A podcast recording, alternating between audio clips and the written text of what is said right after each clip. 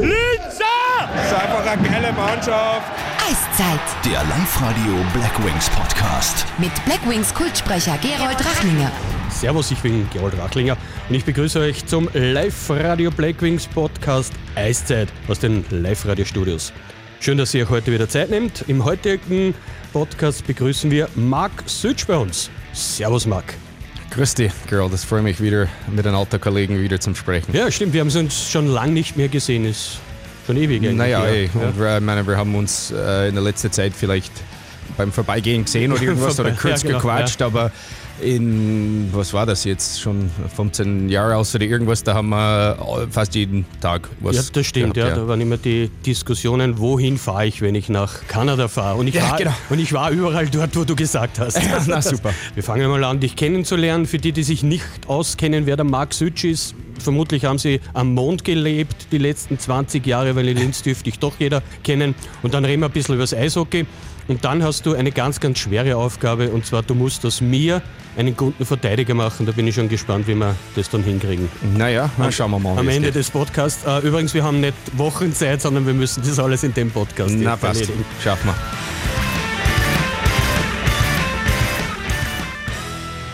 Marc, für die paar, die dich nicht kennen, wie würdest du dich selbst beschreiben oder jemanden vorstellen, der sagt, wer Max Sücksch, Sücks, was, wer, wer bist du? Ja, also zuerst der Familienname ist immer schwierig. Äh, Suc ist ein ungarischer Name. Äh, mein Vater ist in ähm, Ungarn geboren und hat dann äh, bei der Revolution in 56 ist er ausgewandert nach Österreich, hat meine Mutter kennengelernt. Meine Mutter ist eine geborene Wienerin und die sind dann beide äh, nach Kanada ausgewandert. Äh, ich glaube, die waren ungefähr um 26 Jahre alt oder so. Ich und meine zwei, äh, zwei Schwestern waren in, in Kanada geboren und äh, darum werde ich sagen, ich bin ein bisschen eine, äh, eine Mischung, äh, oder Mischung, Entschuldigung, äh, eine Mischung von ähm, österreichischer äh, Kultur, eine Kleinigkeit von Ungarn auch, weil ich habe eine Tante, äh, mein Vater natürlich Familie von, von Ungarn, ähm, aber ich bin in Kanada geboren und habe dort äh, bis ich 23 äh, Jahre alt war gelebt. Und jetzt bin ich schon länger Zeit eigentlich von meinem Leben in Österreich. Äh, Ja, ich, finde es wahrscheinlich als Mensch, ich sehe verschiedene Sachen im Leben von verschiedenen ähm, Seiten, weil ich habe einfach verschiedene Kultur äh, erlebt ähm, und sehe, äh, und sehe verschiedene Sachen von verschiedenen Seiten, sag mal. Okay, verstehe.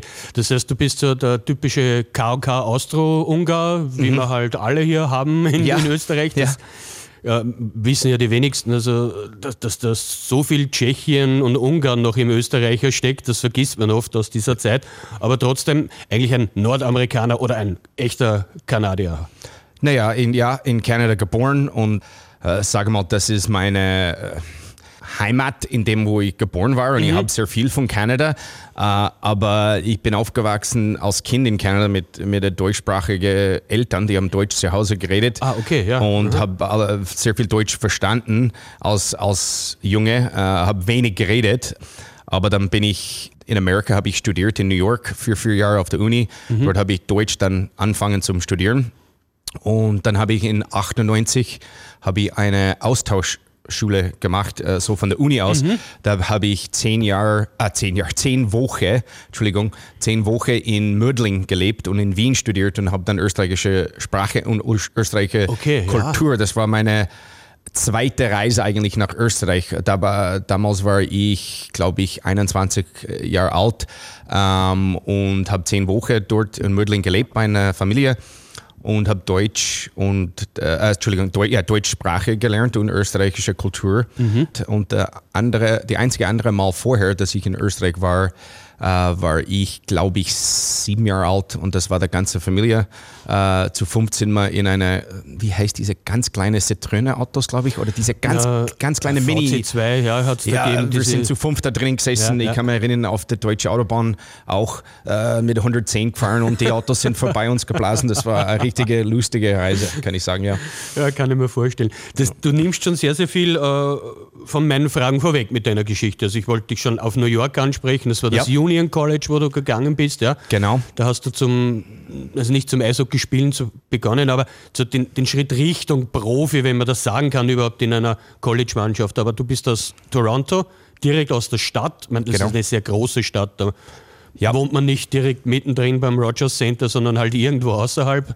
Ich war, genau, ich war 15 Minuten ungefähr weg von, von Stadtzentrum, also äh, ein bisschen außerhalb, äh, ein super Platz zum Auf, äh, Aufwachsen. Ich habe aufwachsen. Ich habe ähm, Richtung Pearson oder in die andere äh, Richtung? nein Osten, äh, Richtung Oh, okay. Osten Ja, und, okay. und nicht weit weg vom Lake Ontario, der Ontario Okay, See. super, ja. Und von meiner Garten habe ich äh, als Kind habe ich meine Schlittschuhe im Haus anziehen können.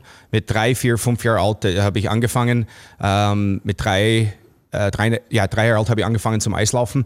Und in meiner Garten, also hinter meiner Garten war ein kleiner äh, Platz, so ein Waldplatz, wo die Stadt selber gekommen ist und hat eine Eisfläche gemacht Okay, jeder ja. Winter. Mhm. Und da habe ich dann zu im Haus, im Wärmen, meine Schlittschuhe anziehen können und dann ausspaziert äh, äh, ungefähr 20 Meter, dann war ich auf die Eisfläche. Und meine Mutter hat mich. Ja. Ja. meine Eltern haben mich zuschauen können von der Küche. Das heißt, ich bin alleine dort stundenlang am Eisfläche. Am Wirklich? Abend Ja, dann mit ein Licht und dann oft in der Früh, sogar vor der Schule, äh, bin ich oft so aufgeregt aufgestanden und möchte unbedingt wieder eine Sofort Stunde. wieder ja, es war irgendwie komisch, weil mein Vater äh, und Mutter aus Ungarn und Österreich äh, haben keine Verbindung zum Das, Eishockey das ist der gehabt. Punkt, ja. Zum Ja. Glück bist du nicht Eiskunstläufer geworden oder, oder so etwas. Skifahrer oder irgendwas anderes, Skifahrer. keine Ahnung, ja.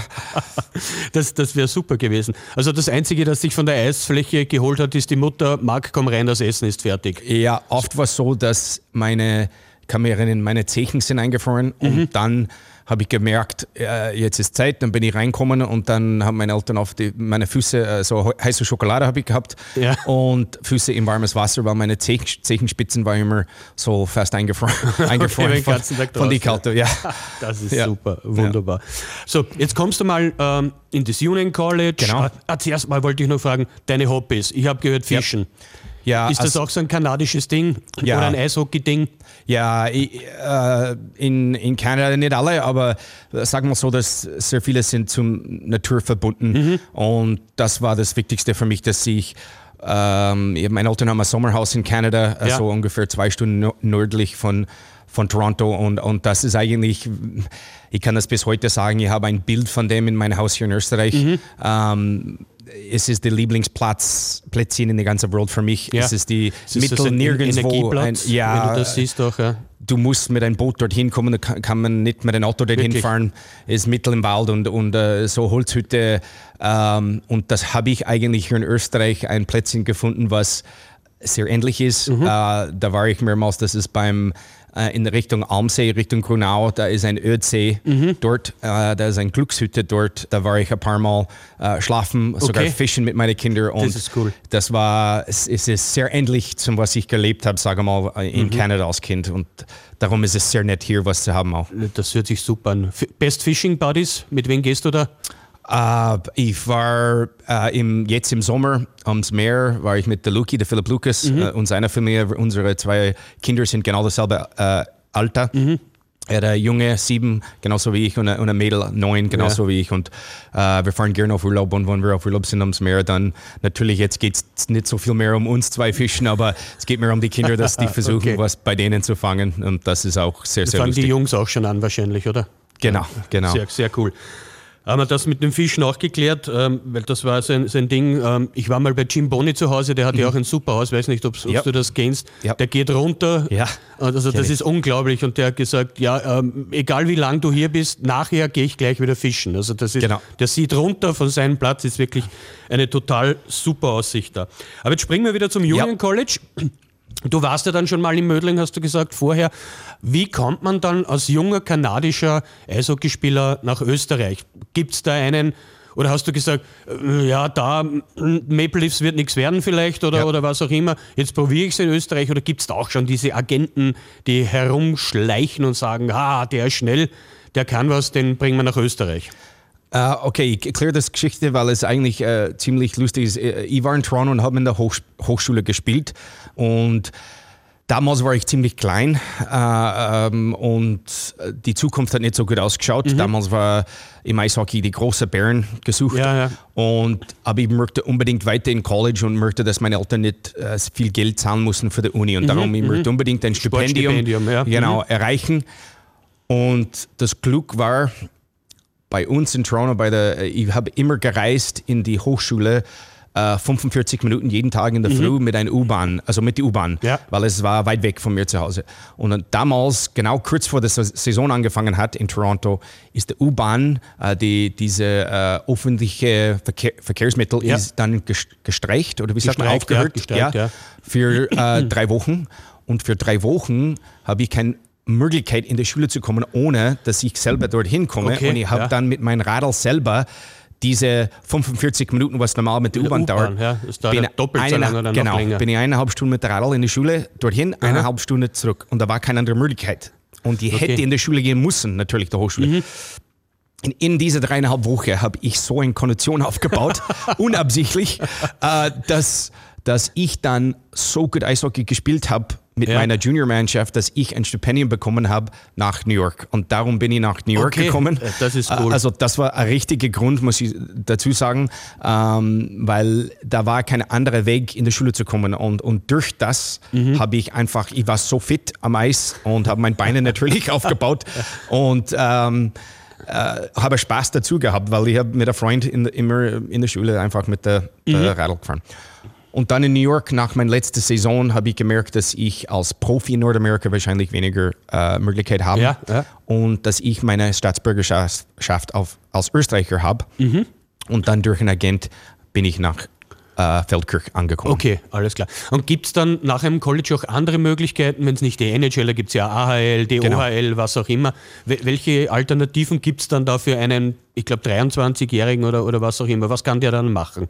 Ich hätte die Möglichkeit, wahrscheinlich in der East Coast League zum Versuchen, Mhm. Okay. dort wirklich gut zum Spielen und dann vielleicht schaffen zu die AHL. Mhm. Ähm, ich meine, ich habe keine ähm, Regrets, was, wie sagt man Regrets? Hab keine, ähm, ja. äh, dass ich das nicht gemacht habe, aber auf einer Seite hätte ich vielleicht gern versucht, aber in Wirklichkeit, ich war realistisch und habe gemerkt, die Spieler, die das schaffen, sind besser als ich, größer Okay, als ja. ich. Äh, warum gehe ich nicht ein Jahr nach, nach Österreich? Und das Mhm. war der Plan, ein Jahr äh, zum äh, österreichische Land zum Erleben, Eishockey ein Jahr als Profi zum Spielen, Ja, ja. dann zurückkommen, weil meine ganzen Freunde äh, sind dann in Boston, New York und so in die, in die großen Banken arbeiten gegangen. Und ich habe okay. gedacht, ich würde das auch machen. Okay, also ein, Nach ein. Auslandsjahr Genau, sozusagen das war der Plan. nach ja. dem Studium und dann, Schau mal, ja. dann bist du einfach hier hängen geblieben sozusagen. Ja, da habe ich mit meinen Freunden, die auf Wall Street und in, in New York und, und Boston und so gearbeitet haben und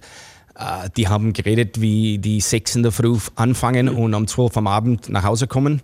Und das ist die Geld verdienen und gut Geld verdienen, aber die Lebensqualität sehr äh, schwierig ist, sagen wir mal so. Und dann habe ich gedacht, aha, jetzt ist das gut gegangen in Feldkirch. Äh, Linz ist eine Möglichkeit. Ich glaube, ich verschiebe das noch, noch ein Jahr. Und ein Jahr verschoben zum Zweijahr, zum Dreijahr. Dann war die Möglichkeit für die Nationalmannschaft zum Spielen. Und dann habe ich gesagt, bei der WM habe ich das mal einmal erlebt gegen die Okay. besten Spieler der Welt. Und ich habe gedacht, wow, jetzt habe ich wirklich was erreicht. Jetzt möchte ich das weitermachen. Ja. Weil du sagst Lebensqualität, jetzt kommst du halt um vier aus Bozenheim, oder? Nicht von der Wall Street, Genau, genau, ja. Da muss man schon sagen, ja, gestern war ein bisschen Sache, aber ja, im Großen und Ganzen muss ich sagen, ist, ich bin sehr zufrieden, dass ich diese Entscheidung gemacht Okay, also eigentlich eine, eine, eine Eigeninitiative. Natürlich hat es dann einen, einen Agenten gegeben dazu, aber das war schon dein Plan, da nach Österreich zu kommen und, und mal probieren, so wie die, die, die Nordamerikaner gern mal nach Europa sich einfach das anschauen. Und dann war es halt so gut, dass du da geblieben bist. Du bist ja auch in eine sehr gute Mannschaft da gekommen, damals in, in Feldkirch, die haben ja alles zerschossen. Und, und hast du noch Kontakt zu, zu den Leuten von früher, Union College und von Feldkirch, oder ist das alles jetzt schon zu lang her? Naja, mit, von Feldkirch sind so viele Spieler mitgekommen nach Linz. Der Marcus Peitner, der Raymond Davies, äh, der Michi Lampert, der, ähm, der Lucas Philipp, der, äh, Ro Strauss, äh, Lucas ich, war Robert, dabei, der Strauss. oder? Äh, also, Ähm, mit denen, von denen habe ich noch Kontakt. Na, Naschheim natürlich. Ja, Äh, damit, ich rede mit ihm äh, fast einmal in der Woche noch. Also äh, mit ihm habe ich wahrscheinlich die meisten Kontakt, sagen wir mal telefonisch.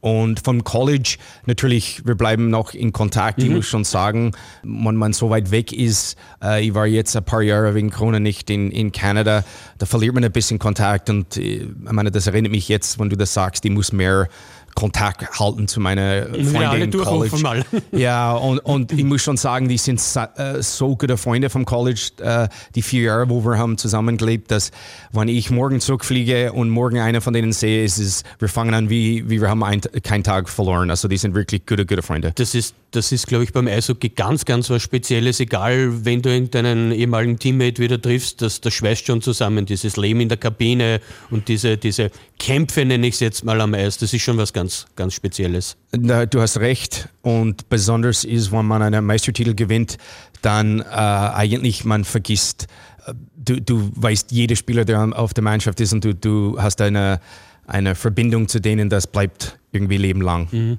Jetzt bist du ewig in Linz geblieben. Bei der Mannschaft gab es da eigentlich immer Anfragen von anderen Mannschaften auch, dass sie sagen, komm nach Wien, komm nach, weiß was ich, DEL oder irgend sowas oder wollte den Max Sütsch kein, kein anderes Team? Ja, da war ein, einmal, äh, ich kann mir nicht genau erinnern, welcher Jahrgang das war.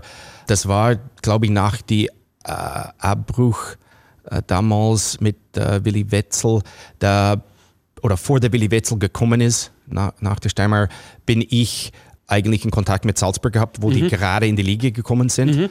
Ich bin auch dorthin gefahren, äh, bin dort gesessen mit einer von, von der Verein. Ähm, wir haben nur geredet über Eishockey, aber absolut nichts über Vertrag oder irgendwas. Ich möchte eigentlich nichts über das reden. Ich möchte nur schauen, wie das ist und was der Plan dort war und was sind andere Möglichkeiten für mich.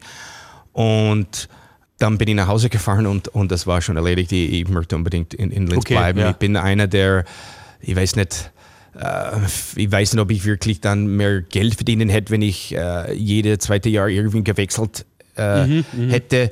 Da sagen sehr viele Leute, dass du eigentlich mehr verdienst, wenn du irgendwie wieder suchst, bessere Verträge und so. Aber für mich war das so, ich bin, ich stelle sehr viel Wert auf, wo du, wenn du loyal bist und glücklich bist, Mhm. Ja, wo du okay. bist, dann, dann warum nicht bleiben? Ja, okay, na, das verstehe ich ja natürlich.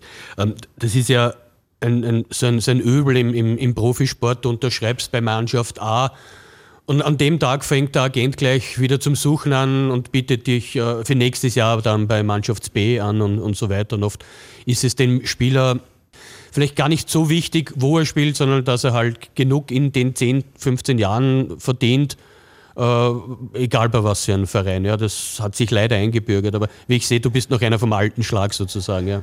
Ja, also ich, wenn du mich am Anfang gefragt hast, wie bist du als Mensch, dann, dann würde ich sagen, äh, manchmal bin ich eher, äh, mein Vater ist ein bisschen von der alten Schule, würde ich sagen. Er ist äh, allein von Hause weggegangen mit 16, ähm, nicht ein leichtes Leben gehabt.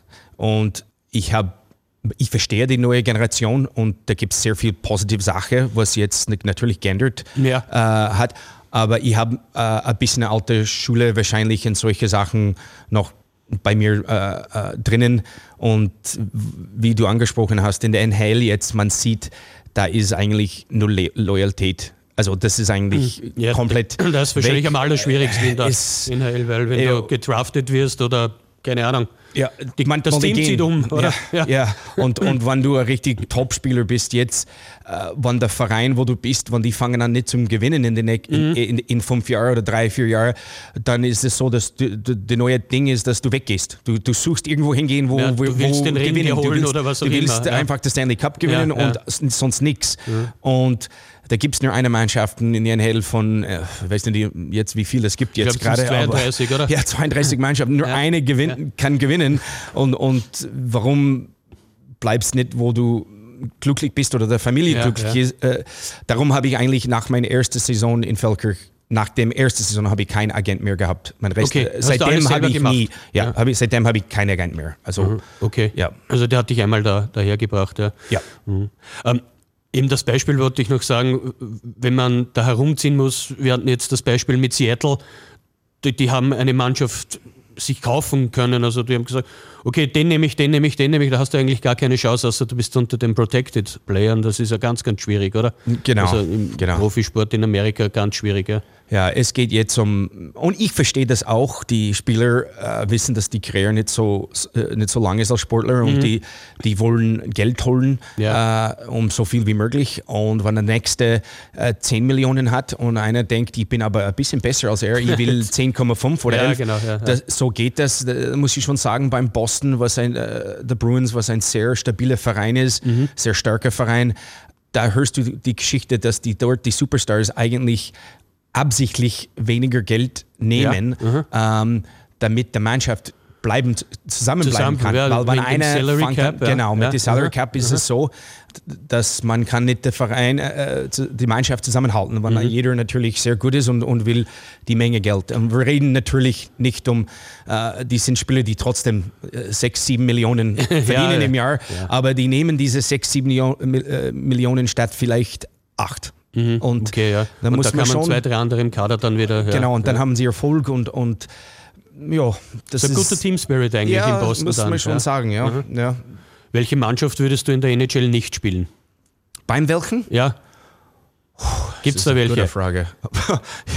ich meine, Wenn du jetzt, jetzt aus Toronto bist, da, Ja, ja. da ist aufgelegt natürlich jetzt die Okay. Canadiens. Ja, ja, aber, der Cana okay, ja, okay, verstehe, wegen, wegen der. Ich meine, wenn, aber, ich, wenn der Angebot kommt, würde ich bei jedem spielen. Natürlich, mit, mit 45 Jahren alt, ja, nehme ich, äh, na, äh, na, ich meine, ich glaube, dort zum Spielen ist äh, natürlich eine, äh, muss ein Wahnsinnserlebnis Mhm. sein und wie du behandelt bist und äh, wie professionell das alles abläuft, Ja. ist sicher, ja. okay, also Sicher. wenn, wenn wer anruft, kommst du noch immer rüber.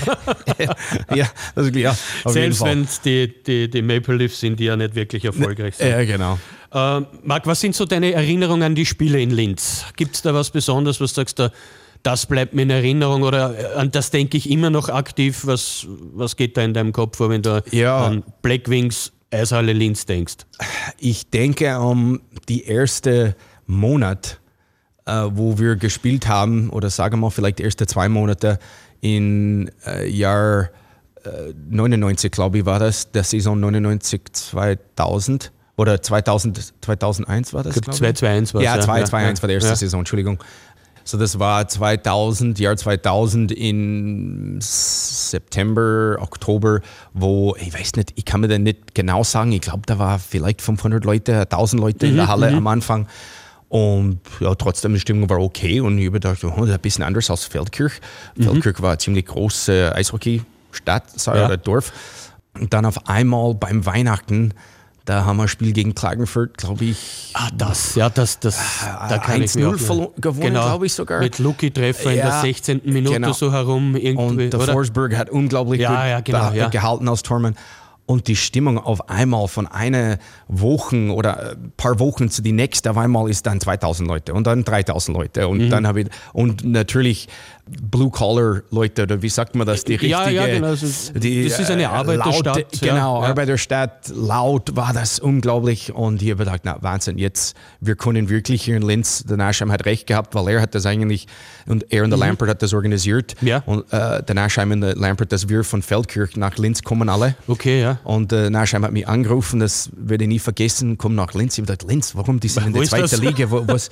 Und da werde ich auch nie vergessen, da war ich abgeholt vom Flughafen in Wien, bin dann gefahren von Wien nach Linz, bin auf die Autobahn ab, abgefahren, äh, ich, ich, war- natürlich über, ich bin nicht gefahren, irgendjemand hat mich abgeholt und dann bin ich in eine Stadt gekommen, ich habe nur laute äh, Rauch, äh, Ja, äh, Industrie direkt bei der Föst vorbeigefahren bin wahrscheinlich, Bei, ja. und ich habe gedacht, was, wo bin ich jetzt? Was, was sagt denn Aschheim? Was hat er gemeint von dieser Stadt?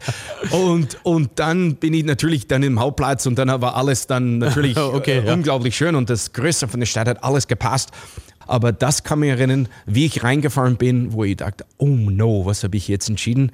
Und dann beim Weihnachten, wo die Publikum einfach gewachsen, gewachsen, gewachsen ist, wie schön das war zum Sehen. Und dann habe ich gedacht, wir können wirklich was hier in Linz aufbauen. Da konnte was wirklich Geiles passieren. Ja, war schön. Du hast ja zwei ganz wichtige Tore geschossen. Weiß nicht, ob dir das überhaupt bewusst ist. Und zwar das erste Bundesligator der Blackwings hast du geschossen. Ich weiß noch genau, das war in Innsbruck. Ich glaube, das Spiel haben wir 2 zu 1 verloren. äh, Tor zum 1 zu 1. Erinnert man sich an solche Treffer noch? Äh, für, für dich war sie vielleicht kein besonderer Treffer, aber kannst du dich an dieses Spiel noch erinnern? Äh, ich, ich kann nicht eigentlich. Ich kann mich nicht an viele Tore, was ich geschossen habe, erinnern. Mhm. Also es gibt natürlich manche, wo ich wirklich, das Bild ist perfekt in meinem mhm, Kopf mhm. irgendwie, aber äh, ich war nie gut mit eigenes statistisch, was ich gemacht habe in welche Spiele, aber ich kann mich erinnern, eine Tor gegen, glaube ich, zu Hause war das gegen äh, Zell am See. Ich, kann die, ich weiß das Datum nicht. Äh, ich kann mir das nur erinnern, weil da war lustige Artikel in der Zeitung am nächsten Tag und die Spieler haben mich alle ein bisschen verarscht in der Kabine, ähm, weil ein Foto da drauf war und das war irgend, ich glaube, die, die Titel war Lasse Tschüss irgendwie und ich habe okay. nicht gewusst, wer Lasse Tschüss ist und was das heißt und und äh, die haben irgendwie mich vergleicht zu dieser Lasse Tschüss, keine Ahnung und das kann mich irgendwie erinnern und natürlich die, die Tor gegen äh, äh Villach, in die, in die, in die Meister, ja, die Meister Championship Goal ja, wahrscheinlich, oder? Ja, ja also die 3-2. Ja. Die kann die ganze Einsatz erinnern. Ich kann genau erinnern, wie das alles passiert ist. Wirklich komische Situation, äh, Situation aber ich kann das äh, genau Sekunden zum Sekunden erinnern. Das wollen jetzt alle hören. Also wie war's? Äh, naja, es war, warte mal, ich muss, ich bin nicht vorbereitet, aber ich glaube, ich krieg's hin. Es war der müsste der 13. April gewesen sein. Ja. Das weiß ich, weil am selben Tag die zwei Hochhäuser in Linz gesprengt wurden. Ich weiß nicht, ob du das mitgekriegt hast. Da hat es also alte, fürchterliche Bunker gegeben. Und das war am Nachmittag, so um, um Viertel über zwei, 20-stöckige Hochhäuser haben sie gesprengt. Und am Abend sind wir dann Meister geworden. Also es muss der 13.04. gewesen sein. Vielleicht kriegen wir dann ein paar Zuschriften, falls es nicht so gewesen ist. Wie war der Wechsel? Es ist, also die, die Spiele so gegangen. Ich weiß, dass es, wir waren 2-1 vorne im zweiten Drittel, ich bin ziemlich sicher. Und wir haben einen Bully gehabt, glaube ich, in unserer eigenen Drittel. Und der Herbie Homburger hat einen Schuss gemacht, der war wie eine, wenn jemand einen Fußball, amerikanischer Fußball äh, schmeißt, ja, ja. also ist hoch, okay, ja, ja, der hat das so äh, in die Luft genau. wie eine Fußballpass. drüber ja. war das. Und das, er hat das genau mhm. auf die Nacken oder Rücken von der Nestag gelandet und der ist ins Tor gegangen. Ich meine, mhm. da kannst du tausendmal probieren, das passiert nie, dass es ins Tor geht.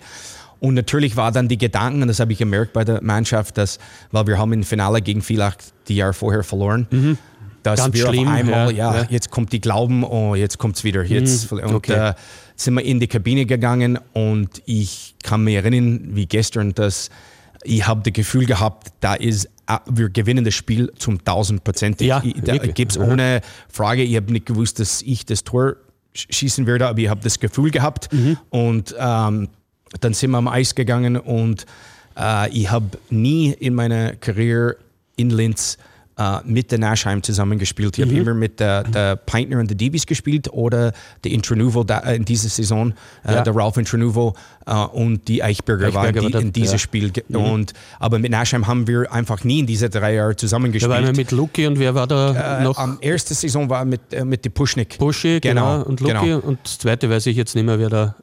und dann war der, der Ray Podlowski war dabei dann in dieser Saison. Mhm. Ähm, Judy, also der, Purdy, und der Purdy war dabei. Ja, ja. Der, der, Wann war der erste wahrscheinlich, er war oder? auf die erste Stürmer ja, genau. mit der Nashheim und der Luki. Luki genau. genau. Ja. Und im dritten Drittel ist auf irgendeinen Grund, der Luki ist ziemlich früh gekommen zum Wechseln. Ich bin dann drau am Eis draufgeguckt und der Scheibe, äh, der Nashheim hat der Scheibe gehabt am mhm. gegnerischen Blaulinge. Er ist über die Blaulinge gefahren und ich bin von der Bank gekommen und habe gewusst, weil der Nashheim Spielt kann, nicht, kann, kann der Scheibe nicht passen, der kann nur schießen. um, ähm, und ich habe gewusst, dass er, er schießen wird. Mhm. Und ich, ich habe irgendwie die, in diesem Moment, wo ich am Eis gestanden bin und die, Scheibe gesehen habe beim, beim Nashheim, habe ich wirklich gewusst, dass ich schieße jetzt ein Tor. Ich, ja. ich habe das nie in meinem Leben gehabt, nie in einem Spiel gehabt, nie nachher, nie vorher. Aber in diesem Moment, komischerweise, und ich bin zum Tor äh, gegangen und der Nash hat geschossen, ist auf die Schoner oder die, der Blocker von, von Praska und mhm. genau auf meinen Schläger gelandet ja. und da war dann ein, ein leichter Rebound zum Reinschießen. Und das ist irgendwie passiert und es war so komisch, weil ja. ich habe das gesehen, vor das passiert ist, komischerweise. Ich kann das nicht beschreiben. Gibt es wahrscheinlich Leute, die würden sagen, äh, das glaube ich nicht und das ist ja, das, ein größter das, das Schmäh. im Sport aber, oft, ja, ja dieses Spiel und teilweise in dieser Saison als Sportler, man sagt, ich war in der Zone, ich war in dieser Zone, wo einfach alles fließt. Und in diesem Spiel habe ich das gehabt. Ich war nie müde, ich habe keine einzige Shift äh, am Eis war ich müde, ich habe irgendwie ich war so irgendwie in meinem Kopf für diese finale Spiel, dass wir gewinnen und dass wir, dass der Verein hat das verdient irgendwie, dass wir machen, wir schaffen das. Es war richtig komisch, aber auch am Ende natürlich unglaublich schön. Ja. Da gibt es dann auch noch die Geschichte, dass du direkt am Eis noch nach Kanada telefoniert hast. Stimmt die Geschichte oder? Ja, ja, ich habe mein äh, Handy geholt und in die, eigentlich in diese Foto, was äh, ja, sagen wir mal, berühmtes, aber bekannte Foto von dem Meister, wo wir sitzen mit, Ja, mit dem die Pokal, ja. Pokal. Äh, ich habe das alte, das ist ein Nokia, Nokia äh, äh, da habe ich meine, mit meiner Mutter telefoniert. Ja, Beim äh, Meisterschaftsfoto. Komisch vielleicht, aber ja. Na, es ist beim- super, oder? Mama, ich bin Meister, was kommt da? War wirklich, ja, das war richtig ein schöner Moment. Ja. Meine Tante aus Ungarn äh, war in der Eishalle mit meinem Onkel. Ja. Und das war, die sind am Eis gekommen. Äh, ich habe Familie dort gehabt, was auch unglaublich schön war. War ein richtig, richtig schöner Erlebnis. Ja. Ja, ja, so oft wird man eigentlich Meister. In, in deinem Fall genau das eine Mal in, in Wahrheit, oder? Ja, am Eis als Spieler einmal, Ja, als Trainer als Trainer einmal auch. und ein bisschen anders, aber beide irrsinnig schön. Ja. Wo war der Anteil von dir größer? Glaubst du, du hast der Mannschaft mehr als Spieler geholfen oder hast du so viel Einfluss gehabt im, im Trainerteam? Kann Ich man das sagen, abwiegen? Oder? Naja, ich würde so sagen, als Spieler habe ich sicher mehr Einfluss gehabt. Besonders, ich glaube, in diese, das war meine beste Saison Ja. äh, persönlich als Ich Spieler. glaube, du warst sogar Punktebester, glaube ich, oder? Gibt es das? Also von der Mannschaft auf jeden Von der Fall? Mannschaft ja. schon, ja. Sogar vorne ich schon, ja. Und äh, habe wirklich eine gute äh, Saison gehabt und, und als äh, ich war nur Co-Trainer, der, der Rob Down war Mhm. äh, ein richtig guter Trainer und, und ich habe mitgeholfen. Natürlich, du zelebrierst es irgendwie anders, aber es ist auch Mhm. unglaublich schön, wenn man sieht, dass du erlebst und schaust die Spieler an und siehst, wie viel Spaß die haben zusammen. Und das ist auch unglaublich schön. Da kann ich Ja. erinnern, der Rob Daum hat Tränen in seinen Augen gehabt. Äh, äh, natürlich auch, ich bin ein sehr emotionaler Mensch. Natürlich, de, das ist auch, es ist richtig, beides ist richtig schön, muss ich sagen. okay. Ja. Es muss ja ein, ein, ein Riesenvorteil sein, wenn man als Co-Trainer mit so vielen Trainer zusammenarbeitet. Du hast gerade gesagt, der Rob Daum, ein sehr guter Trainer. Ähm, von welchem Trainer hast du als Co-Trainer am meisten gelernt und mitgenommen? Ist das Rob Daum gewesen oder gibt es auch noch andere? Naja, ich, ich, ich muss schon Rob äh, sagen, weil ich war so lange mit ihm zusammen und äh, sehr viel natürlich von ihm gelernt, wie, ja, wie er strukturiert das Training, äh, was seine Taktik sind und du, du nimmst von jeder Erfahrung, äh, sage mal gut oder schlecht, man sollte meiner Meinung nach was mitnehmen und äh, äh, dass du als Trainer überhaupt dich zum Verbessern, also Ja. dass du verbessern kannst. Und, aber äh, ich habe von alle was Gutes gelernt, von alle. Aber von Rob natürlich, äh, werde ich sagen, wahrscheinlich die meisten. Ja. Ja. Jetzt bist du immer wieder eingesprungen, wenn es, wie soll ich sagen, leichte Krisen am Trainersessel gegeben hat. Und ich habe da immer ein bisschen beobachtet, ist das dein Stil selbst, wie du jetzt auf der, auf der Bank agierst, oder ist das so ein, ein Stand-by-Modus? Oder sieht man da den echten Mark an der, an der Bank? Arbeitest du so? Bist du der Ruhige? Schmeißt du die, die Dinger herum oder was auch immer? Wa- Was für einen Stil hast du? Ähm, die erste Mal, dass ich das gemacht habe, das war, wann war das? Wann, ich glaube, wann der Troy Ward damals dann weggegangen ist, da habe ich dann zwei Spiele am Bank stehen müssen. Ja. da muss ich ehrlich sagen, ich war äh, nicht bereit für die Situation. Äh, war, äh, wie sagt man da, ich, einfach nicht reif genug. Ja, Irgendwie okay. der, ich bin einfach dort gestanden, habe die Stürmer gewechselt und, und habe versucht, ein bisschen im Training ja, äh, meine Stil zum, vielleicht zum reinbringen, aber in Wirklichkeit äh, war es eine sehr schwierige Situation. Dann ist es jetzt heuer passiert, wo ich auch wieder auf der Bank stehen muss und irgendwie war das, ich habe das irgendwie anders, vielleicht hat meine Einstellung war anders, ich habe das einfach eher in Ruhe angenommen, statt zum Nachdenken und habe äh, richtig auch Spaß gehabt ähm, bis jetzt.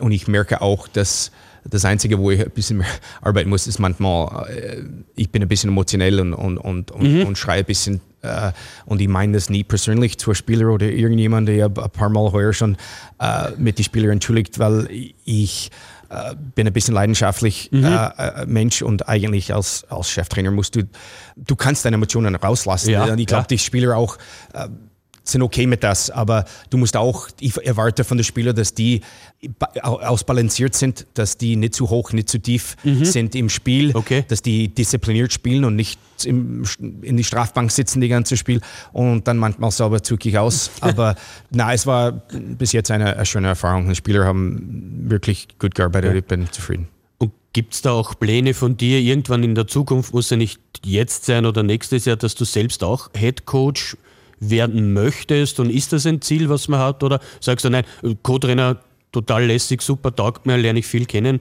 Wie, wie ist das so dein, dein Plan, wenn man davon reden kann? Ich würde sagen, ich, ich mag wirklich die Co-Trainer-Arbeit, weil äh, es ist anders. Es ist ein bisschen äh, anders, das ist keine Frage, weil du hast eine sehr gute Verbindung äh, zu den Spielern und, und, und äh, als, als Cheftrainer auch, aber es ist einfach anders. Es ist einfach anders. Äh, Ich habe zwei kleine Kinder zu Hause, also wenn die wäre jetzt vielleicht ein bisschen älter und, und mehr selbstständig oder Ja. irgendwas. Und dann kann man vielleicht diese Position nehmen und, und mit voll Leidenschaft und, und äh, Zeit, äh, es ist zeitintensiv und du kannst alles reinhauen und es ist möglich. Ja. Äh, es ist einfach schwierig für mich jetzt gerade. Ich habe eine Frau, der sie hat ihre eigene Praxis und arbeitet und Mhm. die Kinder sind auch relativ jung und brauchen ziemlich viel Aufmerksamkeit, äh, dass es nicht so leicht geht. Ähm, Okay, ja, verstehe. Und, und das ist auch, macht es ein bisschen schwieriger Mhm. äh, natürlich. Aber im, im Zukunft, vielleicht ist das was, Mhm. was, wenn die Kinder ein bisschen älter sind und, und ich noch ein bisschen reifer sind, das vielleicht das, das ist was, Mhm. wo ich denke drauf. Das ist eigentlich eine, eine, eine sehr, sehr tolle Einstellung im Profisport, dass da trotzdem die Familie noch im Vordergrund steht, oder? Und man sagt, okay, ich, ich könnte, ich muss aber nicht unbedingt, weil das ist mir noch wichtiger. Bin mir nicht sicher, ob diese Einstellung sehr, sehr viele noch haben heutzutage.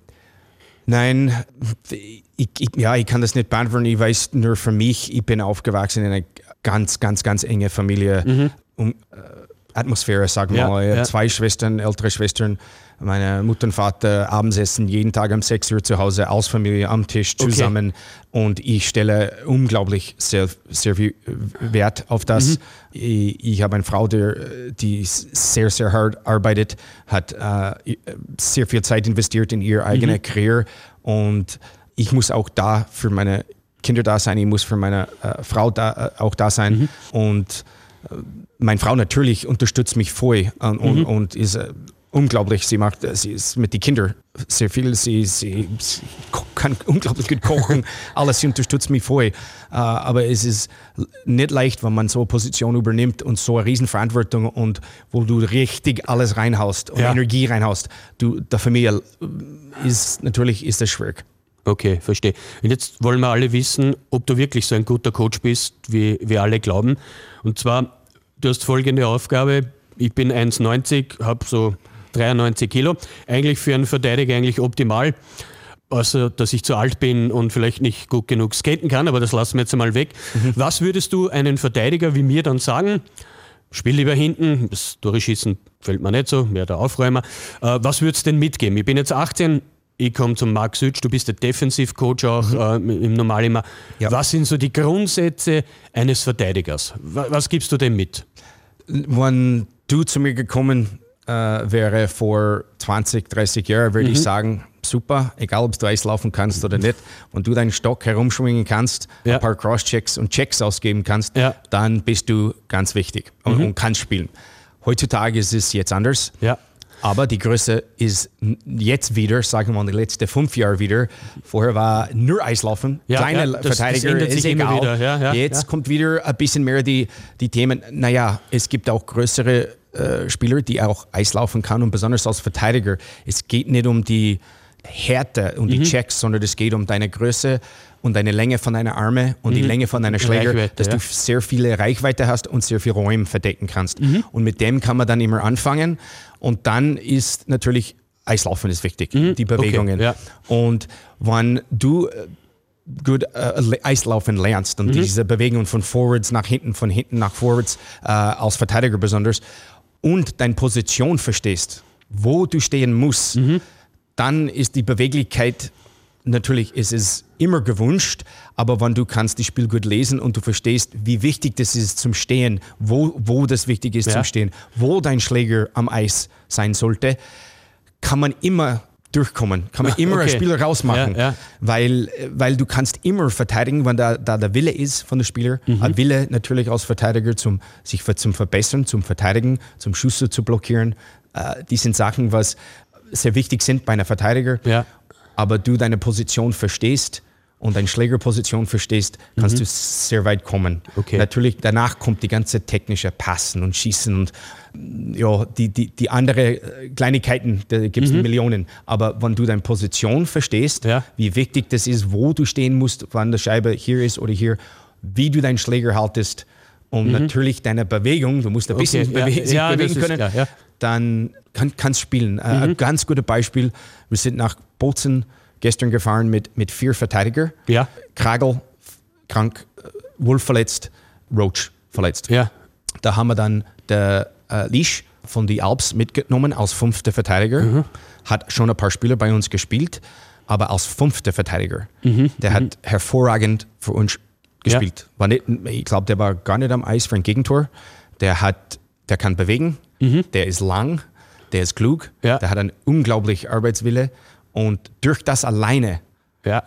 Kann er in der Spiel Bundesliga spielen können, ja. Mhm. spielen. Er ist fit, unglaublich fit und weiß, weil er weiß, er versteht seine ja, Position ja, mhm. und er hat nicht einen Bomben, sage mal Schlagschuss, Ja. aber das ist die letzte Sache von der Junge, was wir Ja, erwarten. und, und von, von Verteidiger wahrscheinlich auch. Dann natürlich ist es gut, wenn man von der Blauen einen, einen Druck machen kann oder der, der Traumverteidiger macht dann auch noch das Spiel von hinten und und und. ja, ja, aber natürlich. Okay, alles klar. Weil du gesagt hast, äh, nicht viel bewegen ist als Verteidiger oft gar nicht so, so wichtig. Äh, hat mich erinnert, in beiden Meisterschaftsmannschaften haben wir solche gehabt mit dem Mike Shea.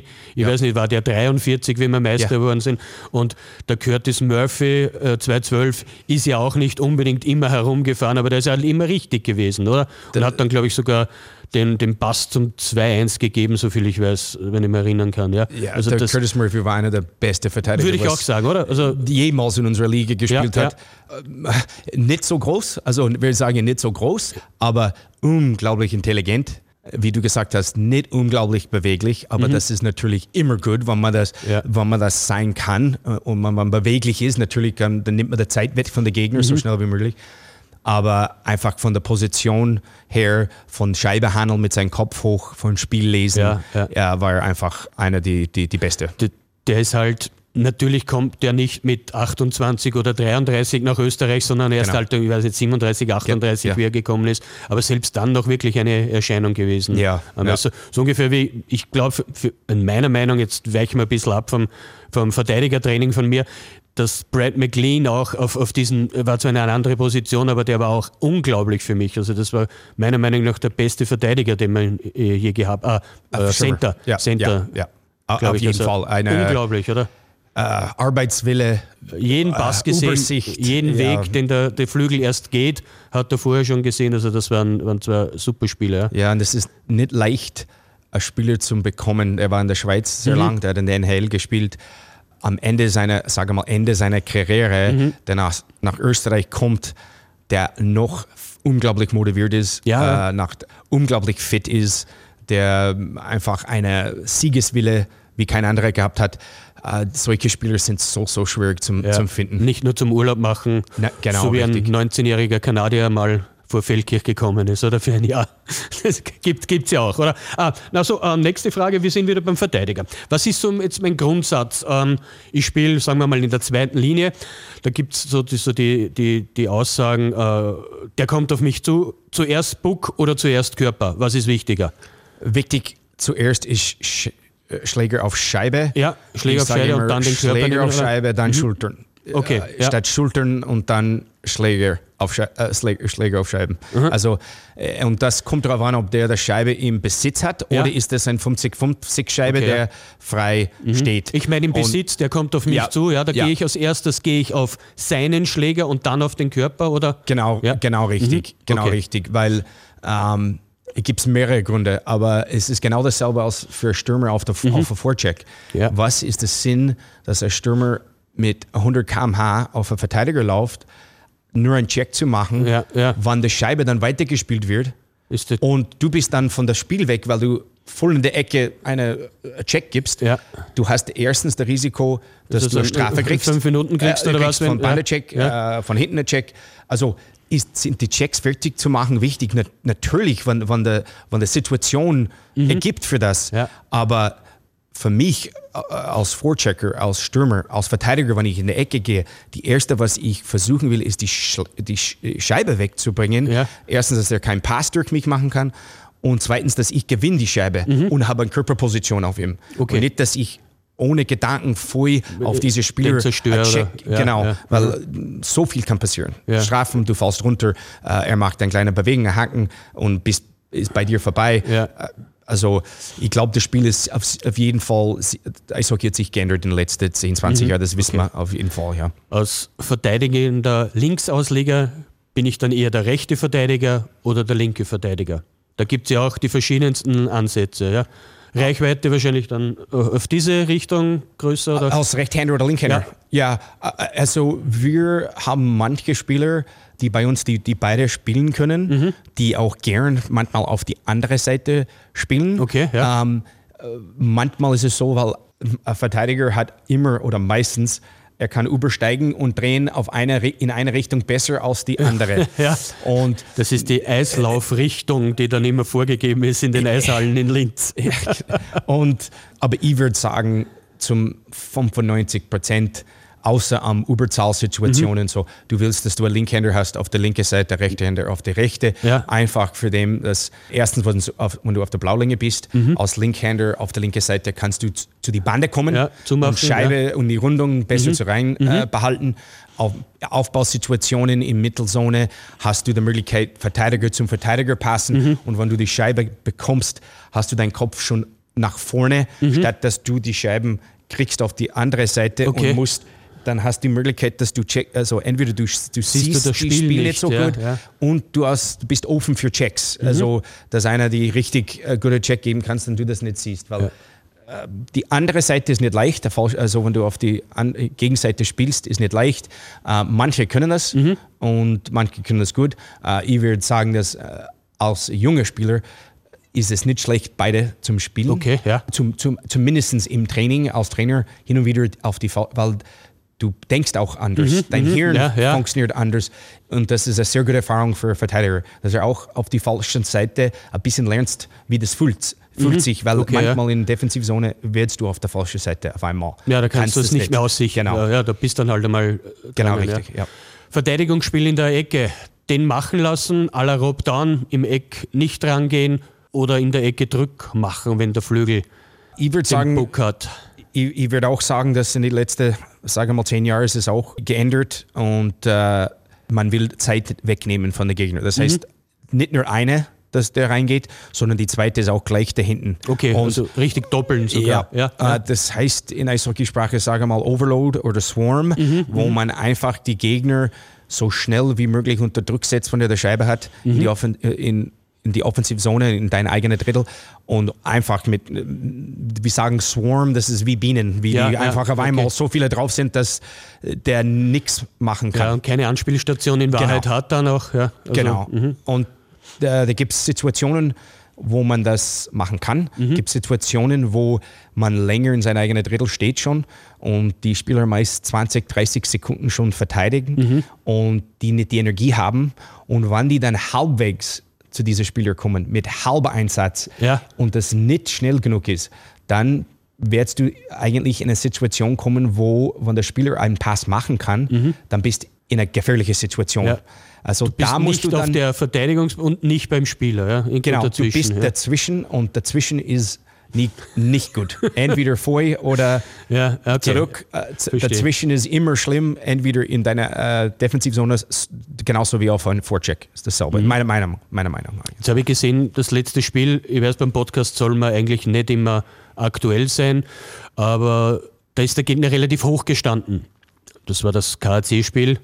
Und da hatten, hatten wir nicht die Möglichkeit, in meiner Interpretation, Mhm. ich muss ja dazu sagen, ich kenne mich ja nicht aus beim Eishockey, ja, das ist ja, ich kann ja nur herumschreien Ja. und das mache ich auch nicht mehr.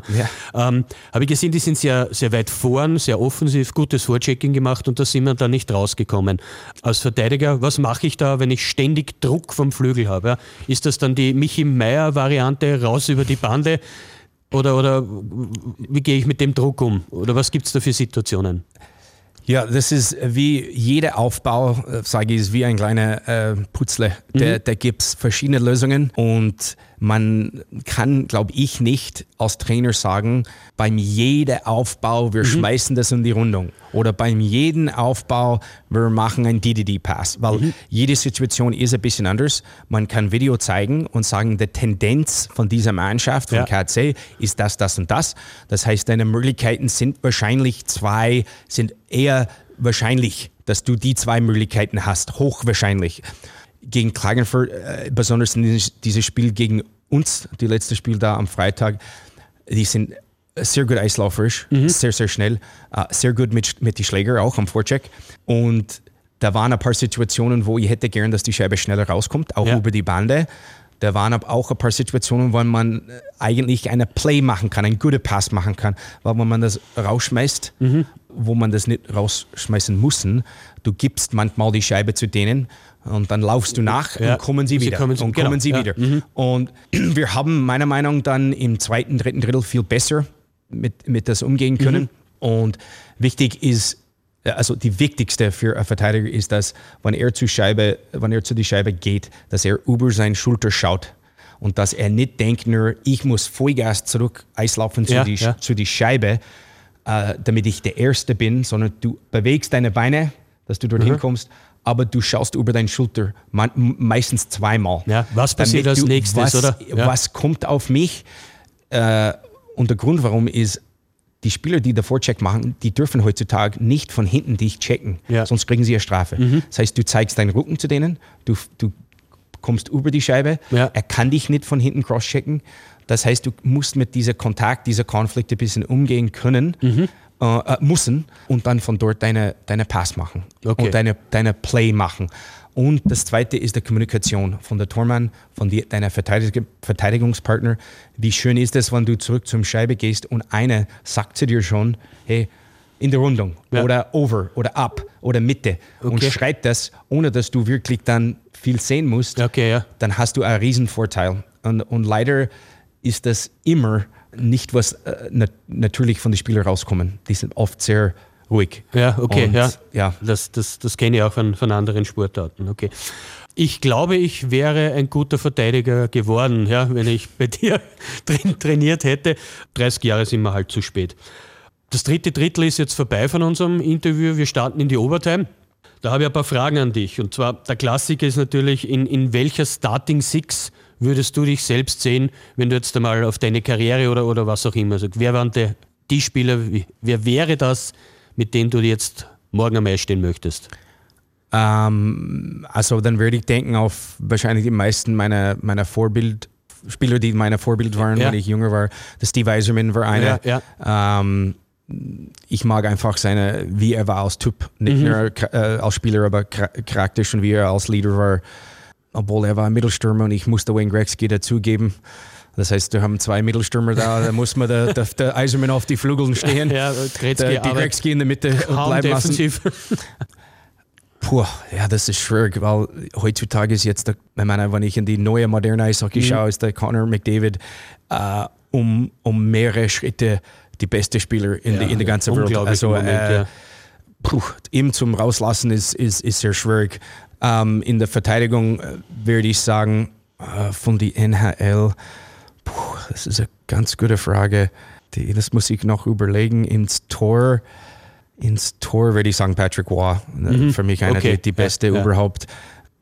Und in der Verteidigung äh, wahrscheinlich der Paul Coffey, weil er, ich, ich habe ihm, es hat mich sehr taugt, der war nicht groß, der war Eislaufer, einer der besten Spieler. Mhm. Offensiv und Äh, Wahnsinn, offensiv unglaublich und dann für, wahrscheinlich als defensive Verteidiger Ähm, noch dazu, der, vielleicht der Scott Stevens kommt. Ich meine, die sind ganz alt, ältere Spieler. Mhm, Ja, das sind die, die ich auch noch ist, kenne. Aber äh, die, die waren Podcast-Zuhörer ja. werden es googeln, ja. Ja, also, äh, ja, der Scott Stevens war einfach einer, der sehr gut Checks austeilen konnte, äh, war Maschine am Eis. Mhm. Ja. Äh, also die verteidigt Generation wie Rob. Blake zum Beispiel war auch Blake unglaublich, war auch, oder? ich meine, gibt so Ja. viele. Ja. äh, die sind jetzt gerade, was in meinen Kopf irgendwie vielleicht reinkommen, aber Mhm. Und du als. Center, oder? Oder wo Ja, wahrscheinlich. hinstellen? Naja, na, ich würde wahrscheinlich auf die Stürme, ich würde sitzen auf die Flügelseite, Ja. Gretzky in der Mitte und vielleicht Eiserman muss man als Flügel dann vielleicht Okay. machen, ja. Bist du dann der Max Sorley? Wer übernimmt das dann? Ja, ja, also. Das auf wird die, schwierig. ja, wir haben nicht eine große Stürmer dort, aber der Stevens kann auf uns aufpassen. Okay. Was würdest du gern über dich bei Live-Radio hören? Was werde ich über mich beim Live-Radio hören? In den Nachrichten, morgen um 7.55 Das ist eine sehr schwierige Frage. Live-Radio-Nachrichten 7.55 Sie sind wie immer fünf Minuten früher informiert. Marc Sütsch, bla bla bla bla. Ma- äh, ich würde gern hören, dass die Black Wings sind auf die äh, sind wieder auf die richtige äh, Weg. Äh, die, die Leute in Linz äh, unterstützen der Verein und die Erfolg in Linz wird langsam aufgebaut. Also äh, wahrscheinlich für mich ist das die was ich würde am liebsten Besten hören. Ja, das sind schwierige Zeiten jetzt. Äh, der der Corona-Geschichte, die ganze Geschichte, mit, was mit der Verein passiert Mhm, ist. Und von das ganze Geschichte ist es, ist es wirklich für mich so, dass mir ist egal, ob der Mundel Sackbar der, der Präsident ist von der Verein oder Manager ist oder wer das ist, ist mir wurscht. Ich will, dass das einfach der Verein und Eishockey in Linz Ja, äh, wieder ja. lebt und, und dass, dass es in, in die richtige Richtung geht. Das sollte auch der Ansatz sein, dass der Club, die Organisation im Vordergrund steht und nicht ein, einzelne Personen. Ja, das ist halt ein bisschen anders gelaufen in letzter Zeit. Und jetzt noch deine Nachricht an die Fans. Meine Nachrichten auf, äh, auf die Fans. Ähm, bitte glaub auf der Verein und, und, und der Mannschaft. Ähm, wir müssen alle glauben auf, äh, auf Eishockey in Linz und ich hoffe, dass die Fans alle einfach Eishockey, nicht, nicht eine äh, Person oder eine oder zwei Personen unterstützen oder nicht unterstützen, sondern unterstützt Eishockey irgendwie. Von der Jugend bis zum Profimannschaft unterstützt Eishockey. Das ist ein super Sport. Der wird, es ist Geschichte wiederholt sich. Das werden gute Zeiten wieder kommen. Und Eishockey ist ein super Sport für Kinder. Es gibt super Möglichkeiten in Linz, dass du deine Kinder in Eishockey bringst, dass du in das Stadion kommst, dass wir miteinander einfach äh, Eishockey erleben kann. Und wenn wir das machen, Erfolg kommt für, für alle, für die Fans, für die äh, Jugend-Eishockey in Linz, für die Profimannschaft in Linz. Aber äh, natürlich mit den Zeiten äh, jetzt gerade mit Corona, natürlich ist das sehr schwierig und das Ja. verstehe ich, aber das, wir werden das alles überstehen, wenn man positiv bleibt und, und nach vorne schaut. Genau. Mit diesen Worten, Marc, ich glaube, das waren ganz super Worte für die, für die Fans, beschließen wir den heutigen Podcast. Ich sage recht herzlichen Dank, dass du dir Zeit genommen hast. Ich hoffe, du hattest nichts anderes vor und warst gern bei uns. Für die Fans zu Hause, recht herzliches Dankeschön fürs Zuhören. Das war der diesmalige zweite mit mir. Insgesamt weiß ich gar nicht, wie viel das war, aber es wird noch viele geben. Der Live-Radio-Podcast der Black Wings Eiszeit. Und in diesem Sinne einmal Linzer, immer Linzer. Schönen Abend noch. Ciao. Eiszeit. Der Live-Radio Black Wings Podcast.